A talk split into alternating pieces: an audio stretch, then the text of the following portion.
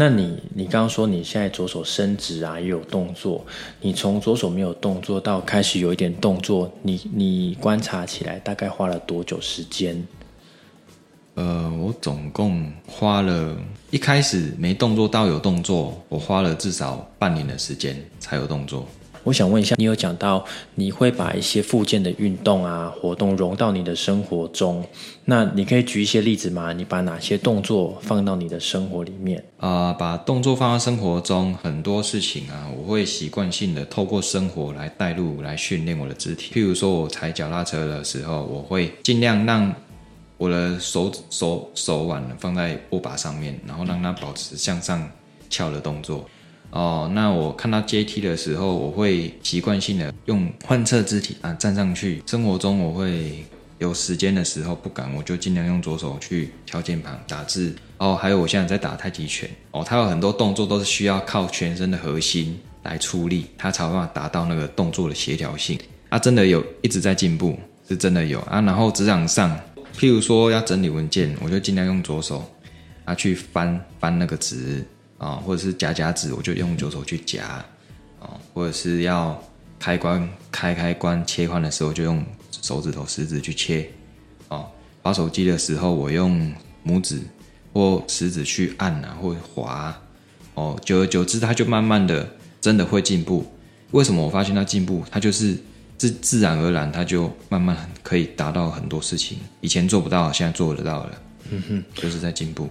嗯，听听完很感动哦，因为这些动作啊，其实之前在上课的时候都有教宇哲，然后有跟宇哲讲，哎，什么样的动作你要注意，然后你应该要把什么样的动作放到你的生活当中哦，那他都有记得哦，所以我也是刚才知道，因为我们已经也很久没有见面了，那我觉得很棒。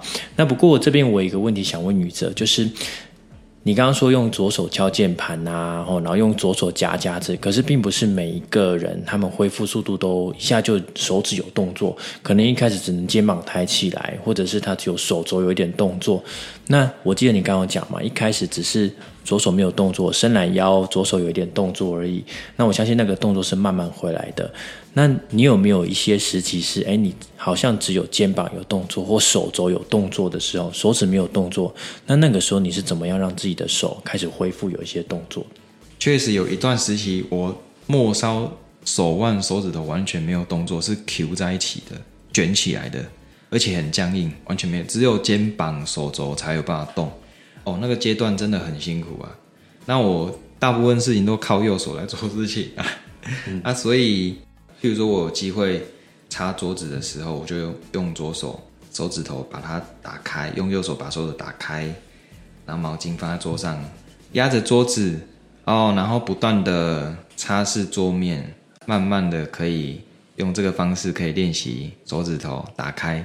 嗯，好，相信很多病人哦，其实他都会跟我们讲说，哎。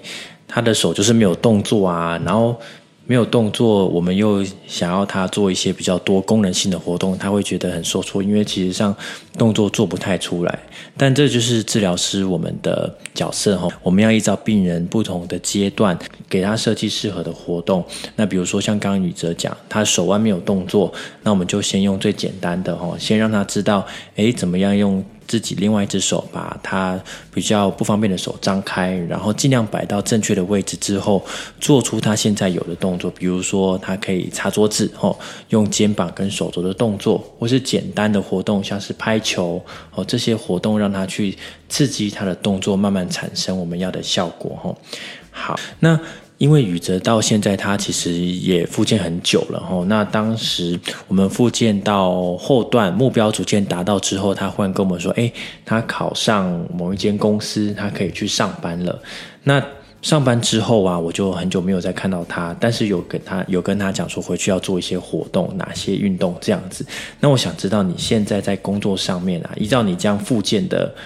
那个效果我们教给你的一些东西，你到职场上面去，目前有没有遇到什么样的困难？因为你好像还是住在公司的宿舍嘛，对不对？就等于是自己独立生活。现在在生活上面，日常生活功能有没有什么样的困难？目前困难，大部分百分之九十的日常生活完全可以自行处理自理，没有问题。那困难就难在哦。譬如说啊，主管要跟我讲话，一边讲事情，那我可能没办法同时翻查找资料，那这样会有困难，呃，会会不顺畅啊。那这是我要去克服的部分啊，就是双向任务。